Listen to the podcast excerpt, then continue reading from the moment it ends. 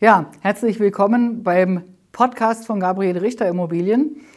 Äh, so ganz genau wissen wir noch nicht, wie wir das Ganze machen sollen, aber wir haben uns überlegt, dass wir für unsere Hausbesitzer, die ihre Häuser verkaufen wollen, doch einmal ein paar Insider-Tipps geben wollen. Was ist eigentlich wichtig beim Verkauf einer Immobilie? Und äh, weil mir alle Fragen nicht wirklich alleine einfallen, habe ich heute unseren Mitarbeiter, den Jure vom End, eingeladen. Äh, der wird heute den Part übernehmen, mich ein wenig zu interviewen und mir ein paar Fragen zu stellen, die ihm so als Hausverkäufer auf der Seele brennen würden. Und äh, darüber wollen wir heute sprechen. Ja, herzlich willkommen, Juri. Dankeschön. ja, ähm, ich bin ja jetzt wahrscheinlich nicht der ganz klassische Hausverkäufer, vielleicht auch vielleicht schon vom Alter her sozusagen. Ähm, aber was, das wäre so die erste Frage, die ich hätte, was ist denn so der klassische Hausverkäufer eigentlich? Was ist denn so das, was am meisten kommt?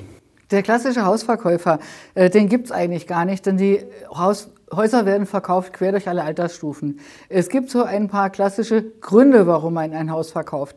Ähm, der erste Grund ist natürlich, man wird zu alt, man hat keine Lust mehr, seinen Garten in Ordnung zu bringen und sein Haus äh, äh, zu pflegen oder die Treppen rauf und runter zu steigen. Das ist der Grund, warum ältere Menschen ihr Haus verkaufen.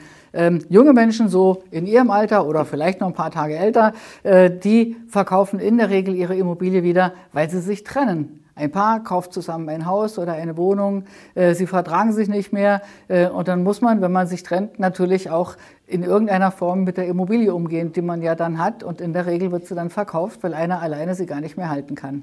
Ähm, was sind denn so im Moment die, die Hauptgründe, ein Haus zu verkaufen, äh, sag ich mal, für jemanden, der vielleicht schon länger in seinem Haus lebt, sozusagen? Warum, was gibt es für Gründe, dass jemand sich von seinem Haus trennen sollte?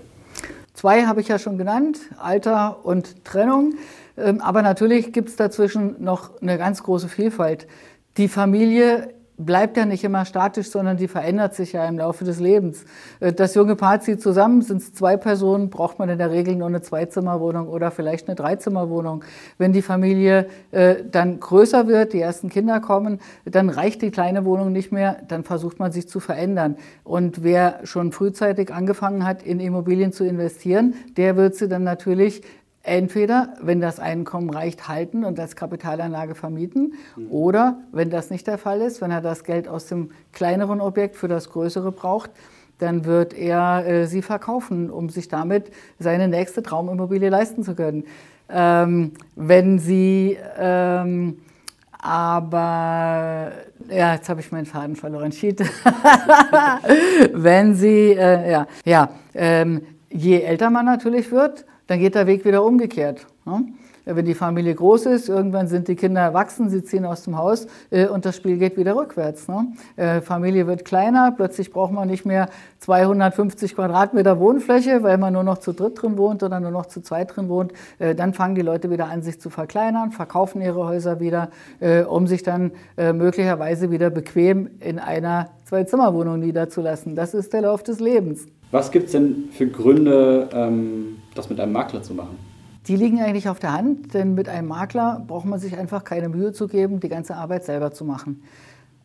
Es ist ja nicht nur so, dass man sich überlegt, oh, ich verkaufe jetzt mal mein Haus äh, und ich mache mal schnell eine kleine Anzeige in der Zeitung und dann geht das alles wie von alleine, genau. Äh, da brauche ich mich überhaupt nicht mehr drum zu bemühen, sondern die Leute, die kommen nur, wir sind ja in einem Käufermarkt, die melden sich automatisch und äh, wenden sich automatisch an uns und reißen mir die Immobilie aus der Hand. Das ist ja keineswegs so, sondern es hängt ja eine ganze, ganze Menge Arbeit daran, bis man so ein Objekt erstmal so weit gebracht hat, dass es verkaufsreif ist. Und abgesehen davon, wie können Sie Ihre Verkäufer quasi in dem, in dem Prozess an sich unterstützen? Weil es geht ja wahrscheinlich nicht nur darum, einen Käufer zu finden, auch.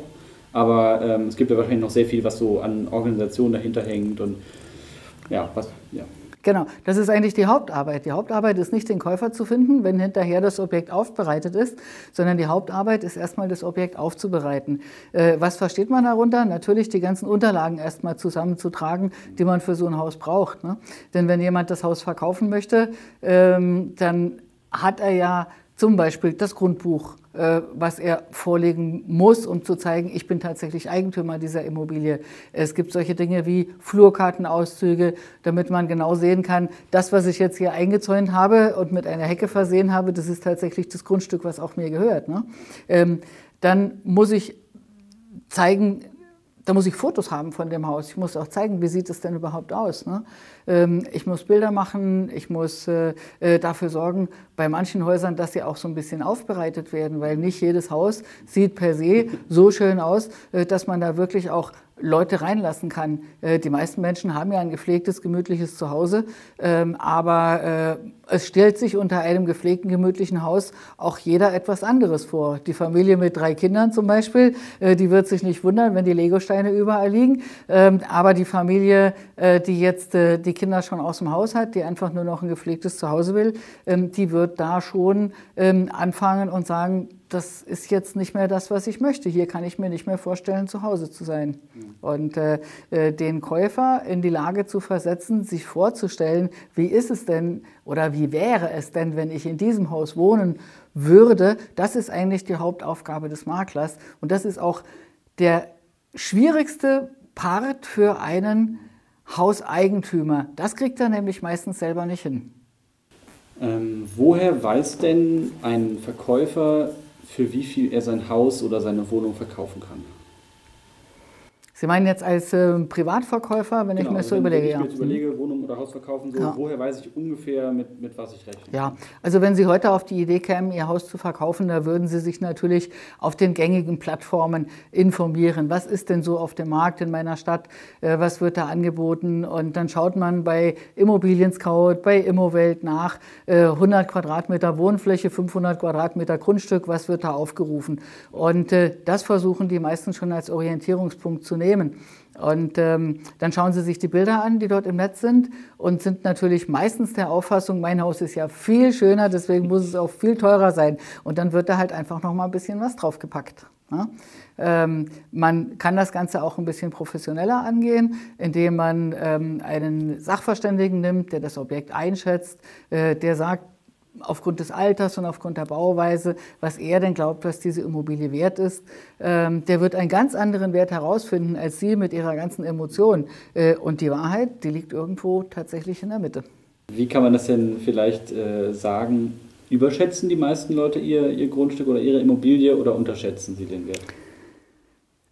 Je älter das Haus ist, umso leichter wird es überschätzt in seinem Wert, ähm, weil ich glaube, je länger man in einem Haus wohnt, je mehr man damit verwurzelt ist, äh, umso mehr äh, glaubt man, dass es der einzige Punkt auf diesem Planeten ist, auf dem man wirklich glücklich sein kann und leben kann. Äh, und das macht das Haus so wertvoll, aber nur für einen selbst und in Wirklichkeit nicht für den anderen. Ähm, und man sieht im Laufe der Zeit auch einfach gar nicht mehr die schlechten Seiten seines Hauses da, wo man so ein bisschen rumgefummelt hat, da, wo man nur äh, äh, notdürftig geflickt hat, statt den Handwerker wirklich zu nehmen, das bemerkt man selber nicht. Das bemerkt äh, ein Außenstehender sehr viel besser. Äh, und der kann dann eben auch darauf hinweisen, dass es notwendig ist, erstmal ein paar Dinge wieder richtig ins Lot zu bringen, bevor man die Immobilie schön am Markt präsentieren kann. Ähm, wenn ich jetzt zum Beispiel ein Haus oder eine Wohnung verkaufen möchte mit einem Makler, ähm, wie muss ich mir das vorstellen? Rennen dann 100 Leute durch meine Immobilie an, an bestimmten Tagen? Oder, oder wie ist da quasi, wie, wie sehen die Leute meine Immobilie? Wie bekommen die die? Hm. Wie erleben die die? Okay, ich kann natürlich nur für mich und Gabriele Richter Immobilien sprechen. Wir machen das grundsätzlich nicht so, dass wir Massenauftriebe machen, sondern bei uns gibt es nur individuelle Besichtigungen. Also es kommt eine Familie oder eine Einzelperson, die sich das Objekt anschaut. Ähm, und äh, die bereiten wir auch schon darauf vor, was sie dort erwartet. Und wir haben auch schon ein bisschen geschaut, ob diese Person oder diese Familie sich dieses Haus überhaupt auch leisten kann. Das haben wir im Gespräch schon mal versucht herauszufinden. Ähm, denn was man natürlich vermeiden möchte, wenn man sich eines Maklers bedient, ist ja genau, dass ich hunderte von Leuten durch mein Haus führen muss, äh, die einfach nur mal gucken wollen, oh Gott, was, wollen die denn für so ein Haus haben? Ne? Denn solche gibt es ja auch. Es gibt ja nicht nur die Käufer und die Kaufinteressenten, äh, die wirklich äh, äh, ernsthaftes Interesse haben, sondern es gibt auch einfach die sogenannten Seeleute, die gehen einfach nur mal gucken, weil es einfach sonntags oder samstags gerade nichts Besseres zu tun gab. Ähm, die herauszufiltern und die eben nicht durch die Objekte zu schleusen, das ist ja unsere Aufgabe und eine unserer Hauptaufgaben so, sogar. Ähm, die Maklerkurtage, zahle ich die als Verkäufer oder zahlt die der, der Käufer?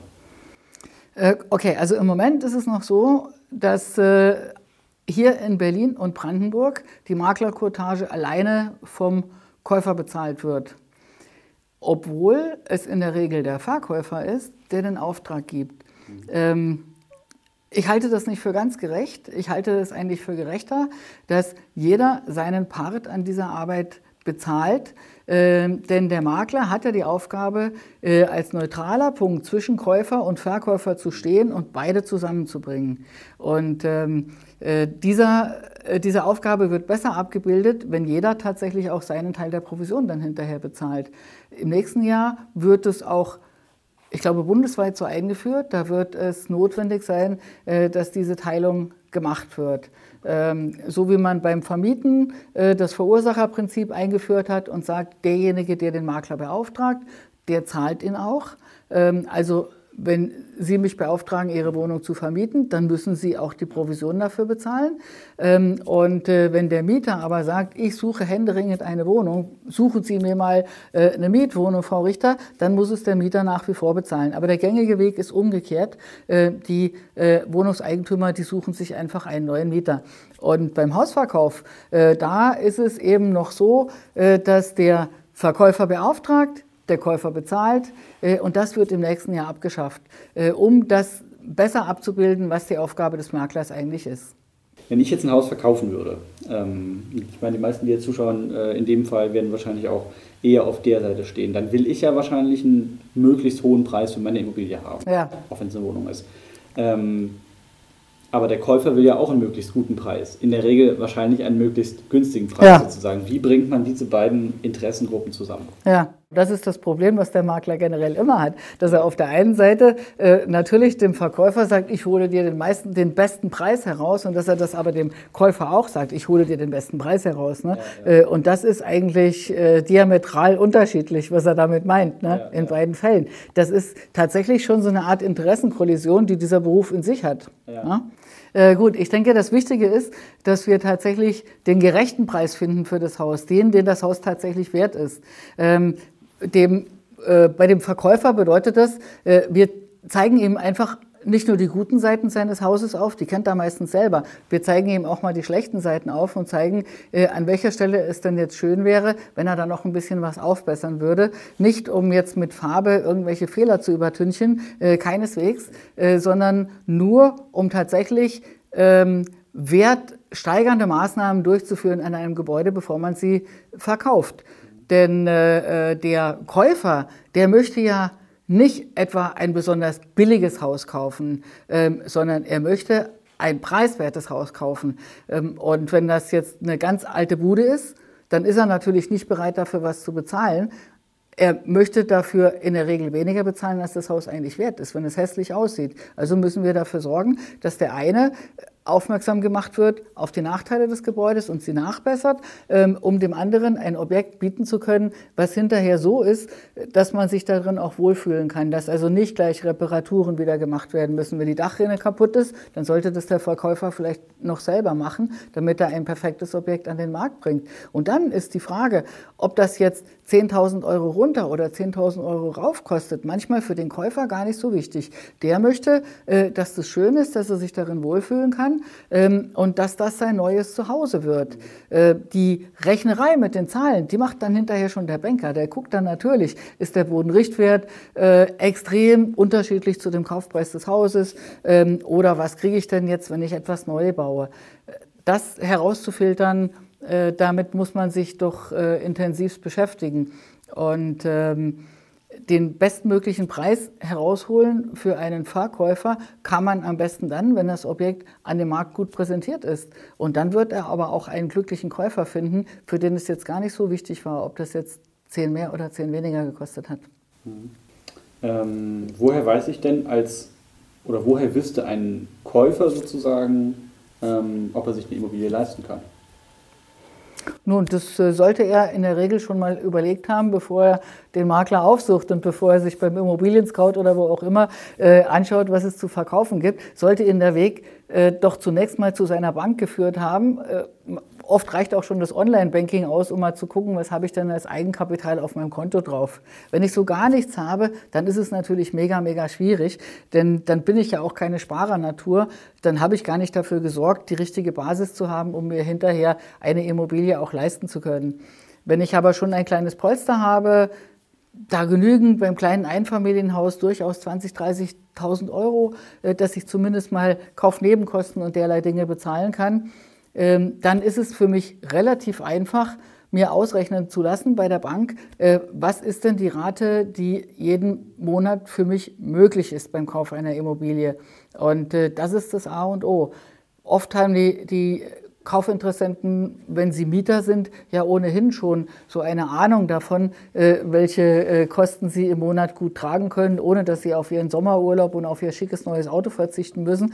Ähm, da wissen sie ja, wenn ich 1000 Euro im Monat Miete bezahle, dann komme ich da gut mit aus. Der nächste kommt mit 2000 Euro gut aus und es bleibt ihm ausreichend übrig. Ne? Es muss zum Leben ausreichend übrig bleiben. Und wenn man die Bank aufsucht, die wird einem ganz genau sagen, was ist denn das Existenzminimum, was ich brauche, was sind die ganzen Puffer, die ich brauche brauche für mein Auto oder für meine Familie, was, was brauchen meine Kinder an Geld jeden Monat. Und dann weiß ich, was ich mir leisten kann. Wir versuchen das im Gespräch mit den Käufern herauszufinden. Wir fragen sie, ob sie sich schon mal Gedanken darüber gemacht haben und überschlagen das so mal Pi mal Daumen. Ähm, und äh, das ist schon als erster Anhaltspunkt genug. Wenn jetzt jemand nur 1500 Euro netto verdient, äh, muss ich ihm kein Haus für 500.000 Euro zeigen, denn er wird es sich einfach nicht leisten können. Wie lange dauert es denn, wenn ich jetzt als Verkäufer sage, ich möchte meine Immobilie verkaufen? Was muss ich denn so unbedingt, muss ich jetzt sagen, in zwei Monaten ist die verkauft oder dauert das länger oder mit was kann ich so rechnen ungefähr? Kann man das sagen? Hm, das äh, ist eine ganz schwierige Frage zu beantworten, weil das ist sehr unterschiedlich. Es gibt Häuser, die sind innerhalb von drei, vier Wochen verkauft. Und es gibt welche, da arbeitet man furchtbar lange dran, weil ähm, sie vom Preis her so ambitioniert sind, äh, dass sich das einfach nicht mehr jeder leisten kann. Äh, es gibt so eine Gruppe von Immobilien, die geht immer. Was ganz preiswert ist, das weiß ich, bis 250 oder 300.000 oder 350.000 Euro vielleicht noch, das kriege ich fast jeden Tag verkauft, wenn es ein schönes Einfamilienhaus ist. Äh, und ich bekomme super gut verkauft alles, was so jenseits von einer Million an Luxusimmobilien da ist. Äh, schwierig ist das Segment, was so in der Mitte ist. Ähm, 300, 400, 500, 600.000 Euro in diesem Preissegment zu verkaufen, das ist tatsächlich extrem, extrem schwer. Äh, denn gerade bei diesen Häusern äh, sind oft individuelle Dinge eingebaut, die nur für denjenigen wichtig so. waren, der das Haus damals gebaut hat. Ne? Wenn Sie zum Beispiel schon immer in Ihrem Leben mal ein Schwimmbad unten im Keller haben wollten und haben sich das geleistet, äh, dann ist es keineswegs etwas, was jetzt unbedingt in einem ganz normalen Einfamilienhaus den Wert Ihres Hauses steigert. Ganz im Gegenteil. Mhm. Ne? Denn äh, der ganz normale Durchschnittsbürger, der möchte kein Schwimmbad in seinem Keller haben. Ne? Haben Sie das aber in Ihre 1,5 Millionen Villa reingebaut, dann wird es den Wert steigern, weil die sagen, wow, das leisten wir uns jetzt auch noch. Wenn wir schon ein schickes Haus haben, gehen wir auch noch jeden Tag schwimmen. Ne? Ja. Ähm, das ist also wirklich sehr, sehr, sehr ähm, weites Feld, was wir da vorfinden. Ja. Vielleicht dazu passend noch eine letzte Frage. Ähm, wer sagt denn am Ende, für was das Haus verkauft werden soll? Sage ich das als Verkäufer oder sagen Sie das als Makler? Äh, in, in, in letzter Konsequenz sagt es der Käufer. Weil der Käufer sagt, äh, ich bin derjenige, äh, der das Geld jetzt in der Tasche hat oder auf deinem Bankkonto äh, und ich sage dir, was ich bereit bin, für deine Immobilie zu bezahlen. Ne? Ähm, der Käufer oder der Verkäufer, der kann sich reich rechnen, der kann sagen, oh, ich bin der Auffassung, mein Haus ist jetzt 800.000 Euro wert. Ne? Äh, und dann kann ich nochmal nachrechnen und kann sagen, ja, hm, wenn man so wirklich alles zusammenrechnet, da könnte das so sein. Wenn das Haus aber niemandem gefällt, dann ist es den Preis nicht wert. Da ist keiner äh, bereit, es zu bezahlen. Und äh, das auszuloten ist halt auch ähm, eine, eine schwierige Herausforderung, äh, vor der wir jedes Mal stehen, wenn wir so ein neues Objekt aufnehmen. Ja? Und letztendlich, was das Haus wert ist, bestimmt der Markt und der Käufer, der da ist und bereit ist, das auf den Tisch zu legen. Ja, das waren jetzt doch schon mal spannende Fragen, die wir hier von Herrn vom End gehört haben wir haben uns mit allen auch nicht wirklich äh, im Vorfeld, ne, doch natürlich haben wir uns mit allen auseinandergesetzt, so ein Blödsinn. ist ja nicht zu glauben. ja, das waren jetzt wirklich spannende Fragen, die wir hier von Herrn vom End schon mal gehört haben. Ähm, ich hoffe, dass Sie auch äh, sich in der einen oder anderen Frage wiederfinden konnten, dass Sie damit sich auch schon mal beschäftigt haben. Wir werden beim nächsten Mal noch intensiver auf den einen oder anderen Punkt eingehen, damit Sie da auch noch mehr Informationen von uns erhalten.